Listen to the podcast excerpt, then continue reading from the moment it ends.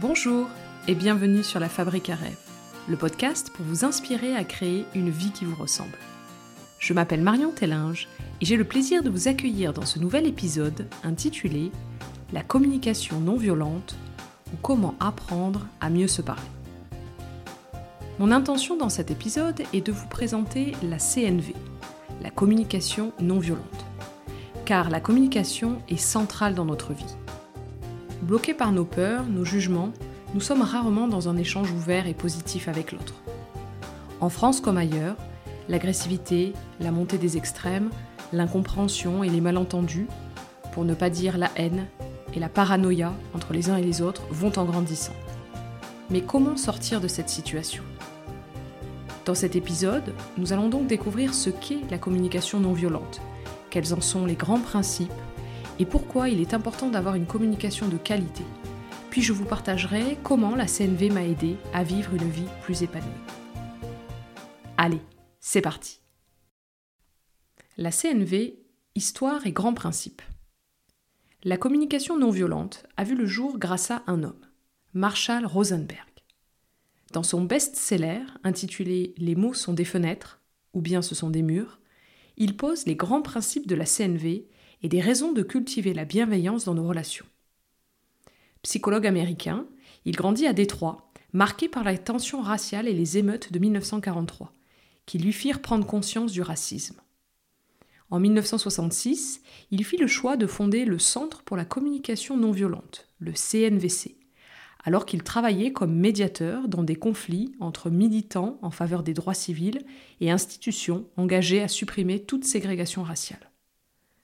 Son remède repose sur un art du dialogue fondé sur l'empathie et la bienveillance. La CNV. Sa conviction profonde, telle qu'il la partage dans son livre, est, je cite, que notre nature profonde nous porte à aimer, donner et recevoir dans un esprit de bienveillance Toujours selon lui, je cite, certains facteurs nous coupent de cette bienveillance, comme le langage et l'usage que l'on en fait. Ainsi, la CNV nous invite à reconsidérer la façon dont nous nous exprimons et dont nous entendons l'autre. Concrètement, une démarche de CNV se décompose en deux phases, dans lesquelles, à tour de rôle, chacun des interlocuteurs va suivre les quatre composantes suivantes. Première composante, observer sans évaluer. Cette première étape est clé. Elle nous invite à observer ce qui se passe dans une situation donnée, sans juger ou évaluer ce qu'il se passe, afin d'éviter que notre interlocuteur n'entende une critique. Ainsi, il est suggéré d'éviter les généralisations figées et de favoriser les observations circonstanciées. Par exemple, la phrase Tu es trop généreux mêle observation et jugement et pourra être remplacé par Quand je te vois donner tout ton argent, je pense que tu es trop généreux. Ou bien Tu écris très mal pourra être remplacé par Je n'arrive pas à déchiffrer ton écriture. Deuxième composante. Identifier et exprimer ses sentiments. Après avoir décrit ce que nous observons, l'idée est que nous puissions partager ce que ces observations nous font ressentir.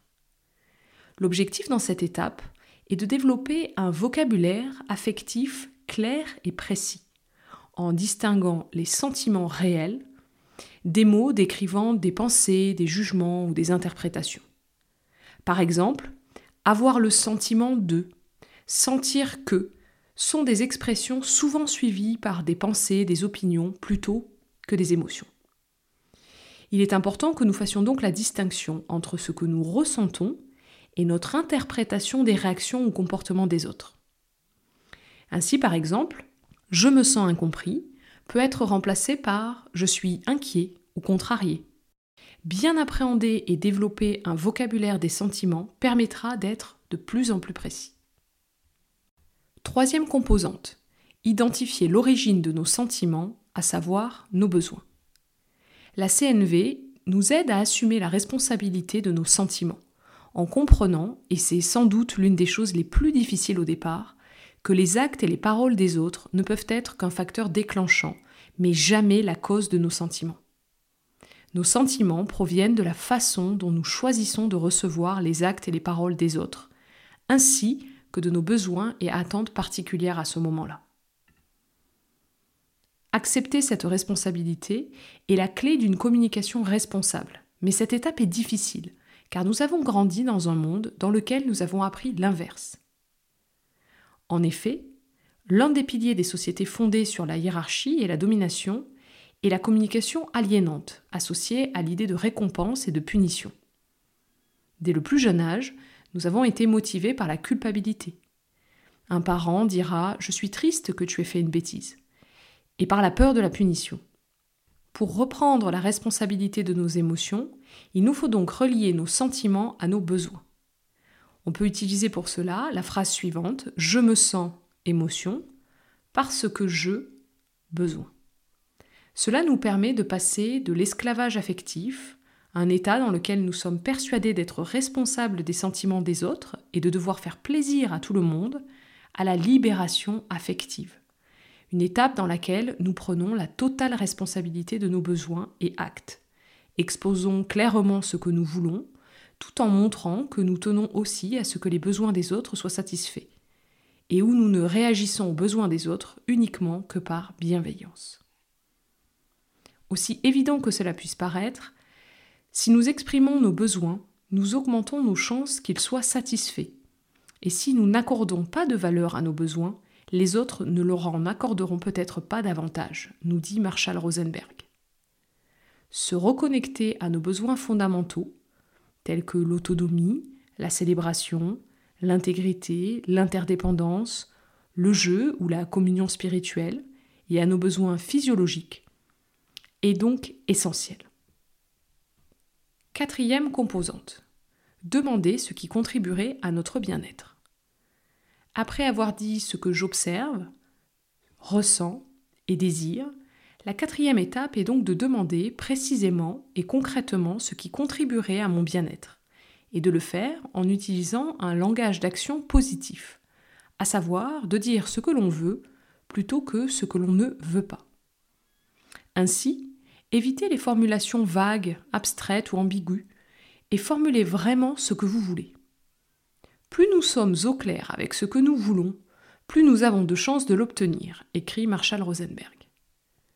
Attention cependant, il est important de bien distinguer ici demande et exigence. Une demande est reçue comme une exigence lorsque le destinataire a peur de faire l'objet de critiques ou de représailles s'il ne donne pas suite. En effet, c'est notre réaction à un refus qui prouve si nous exprimons une demande ou une exigence. Ces quatre composantes que nous venons de voir sont connues sous l'acronyme OSBD observation, sentiments, besoins et demandes.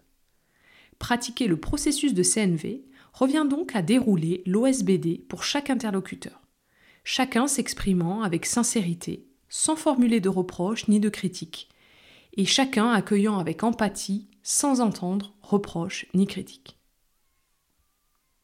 Nous avons donc vu comment concrètement mettre en œuvre une démarche de communication non violente, et qu'est-ce que cela demande.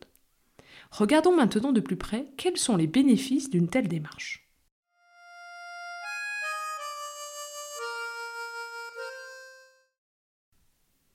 Pourquoi est-il important d'avoir une communication de qualité? Voici selon moi cinq bénéfices à appliquer la CNV au quotidien. Le premier, mieux vivre l'échec. La CNV nous rappelle que nos émotions sont le fruit de besoins non satisfaits. Ainsi, plutôt que de nous juger lors d'un échec, nous pouvons chercher à satisfaire les besoins qui se cachent derrière ce sentiment d'échec, comme celui d'être rassuré par exemple. Se relier pleinement aux besoins insatisfaits et aux sentiments qui apparaissent lorsque nous avons été moins que parfaits, c'est faire l'expérience du regret, qui nous aide à tirer des leçons de nos actes sans nous faire de reproches, écrit Marshall Rosenberg. De plus, il nous dit que se relier aux besoins que nous tentions de satisfaire par les actes que nous regrettons à présent, c'est arriver à se pardonner et faire son deuil de ce qui aurait pu être fait. Deuxième bénéfice, prendre conscience de sa responsabilité. Nous l'avons vu, nous sommes responsables de nos émotions, mais pas de celles des autres. Nous avons donc le choix, à chaque instant, de vivre quelque chose de différent, indépendamment des circonstances extérieures. Éviter le verbe devoir dans notre vocabulaire peut être un premier pas pour sortir d'une certaine forme de soumission et retrouver notre pleine puissance.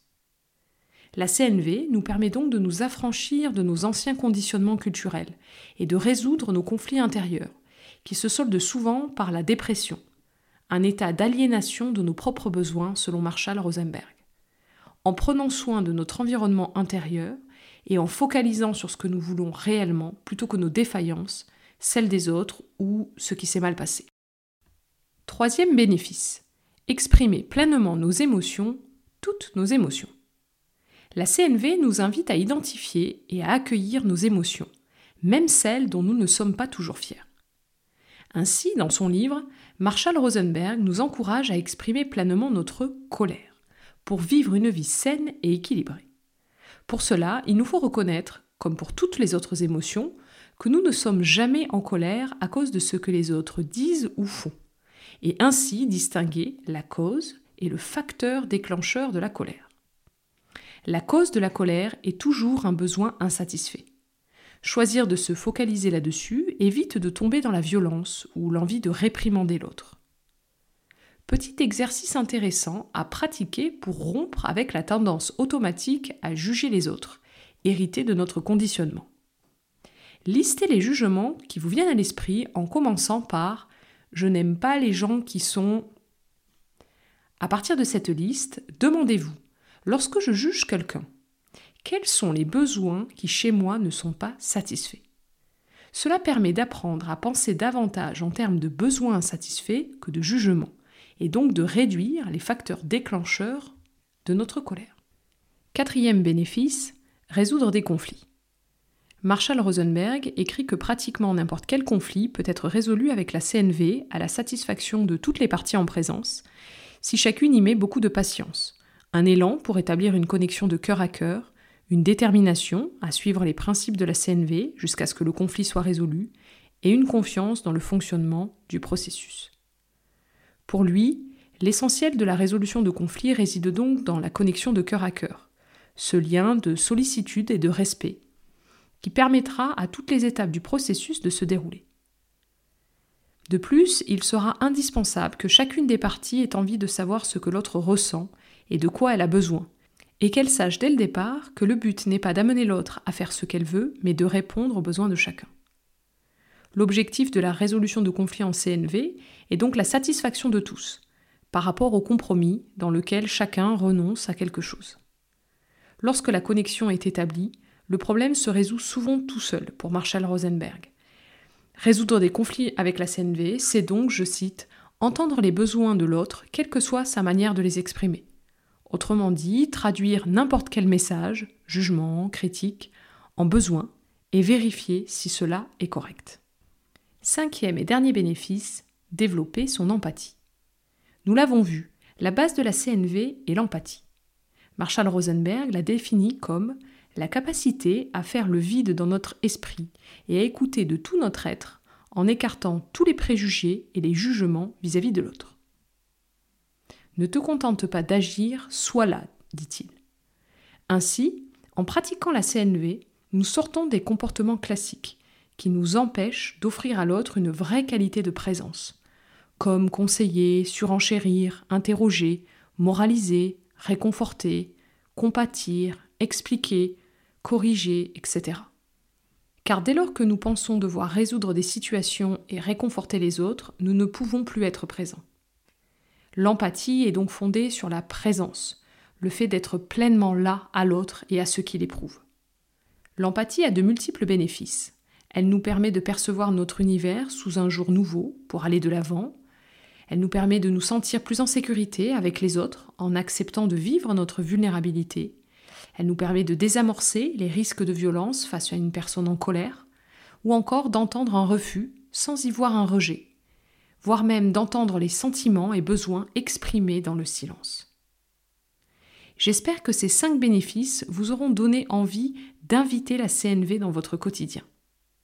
Pour terminer, j'aimerais vous partager en quoi apprendre à mieux communiquer a été bénéfique pour moi.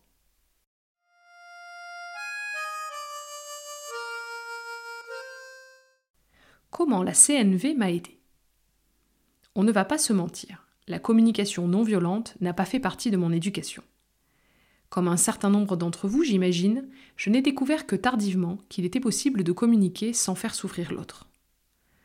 Ainsi, j'ai quelques souvenirs d'enfance malheureux, entre des bagarres dans la cour de récréation ou des excuses forcées envers des personnes que j'avais insultées. Guidé par un sens très fort de la justice, je me suis en effet souvent insurgé contre des décisions que je trouvais injustes, bagarré pour défendre des personnes qui m'étaient chères, ou pour me défendre de comportements que je jugeais inappropriés. Bref, la violence a parfois été un moyen pour moi de communiquer et d'agir. Ma rencontre avec la CNV et ses principes lors de ma formation de coaching professionnel ont été une vraie révélation. D'abord, j'ai compris que j'étais responsable de mes émotions et de mes pensées. Et en bonne hypersensible que je suis, autant vous dire que des émotions et des pensées, j'en ai mille à l'heure. Ça a été un choc. Non, ce ne sont pas les autres qui me mettent en colère, mais moi. Non, ce n'est pas la faute des autres si je suis triste, mais simplement que je ressens de la tristesse. Petit à petit, conscientiser cette responsabilité et le choix qui s'offrait à moi m'ont libéré d'une posture victimaire dans laquelle je m'enfermais parfois. Vous savez, le fameux Ah non, mais vraiment, j'ai pas de chance, le sort s'acharne, etc. Pour vous donner un exemple, j'ai été piqué au visage par une méduse pas plus tard qu'il y a une semaine. Et malgré la douleur et la peur lorsque mes lèvres ont commencé à gonfler, je ne me suis pas une seule seconde sentie punie. Je pense que j'ai sans doute autant de chances de gagner au loto que d'être piqué au visage par la seule méduse de toute la plage, mais quand bien même, c'est comme ça. C'est juste comme ça. Et franchement, ça fait un bien fou de ne pas m'apitoyer et de simplement prendre soin de moi en acceptant pleinement ma responsabilité. Je me baigne dans la mer, je ne regarde pas sous l'eau, il peut y avoir des méduses. C'est la vie. Autre grand changement que m'a apporté la CNV. Récupérer ma capacité à choisir. Choisir comment je vis un moment, qu'il soit objectivement positif ou non. J'ai toujours le choix. Aujourd'hui, j'arrive de plus en plus à vivre ma tristesse ou ma colère pleinement lorsqu'elles sont là, puis de passer à autre chose. Et je m'entends penser Ok, c'est bon, maintenant je choisis de vivre autre chose. Cela peut vous sembler assez simple, mais il m'a fallu un peu d'entraînement pour récupérer cette capacité de choix. Car comme je vous le partageais précédemment, nous avons été conditionnés à subir nos émotions et à réprimer celles dites négatives. D'ailleurs, j'en profite pour faire mon Édouard Baird. Il n'y a pas de bonnes ou de mauvaises émotions.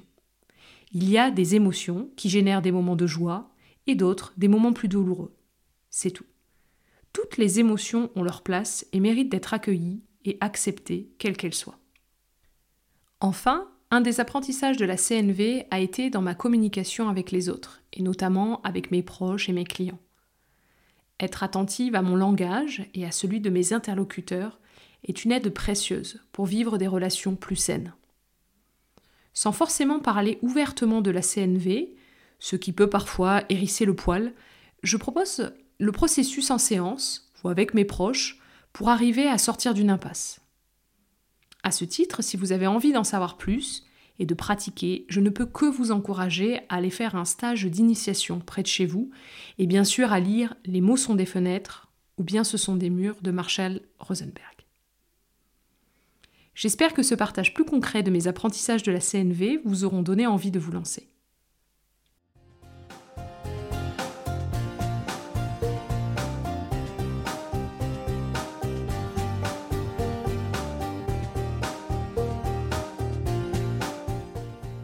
Nous arrivons à la fin de cet épisode. J'espère que vous avez passé un bon moment en ma compagnie. Je vous souhaite d'apprendre à mieux communiquer pour vivre une vie plus alignée et vous donne rendez-vous très prochainement pour un nouvel épisode.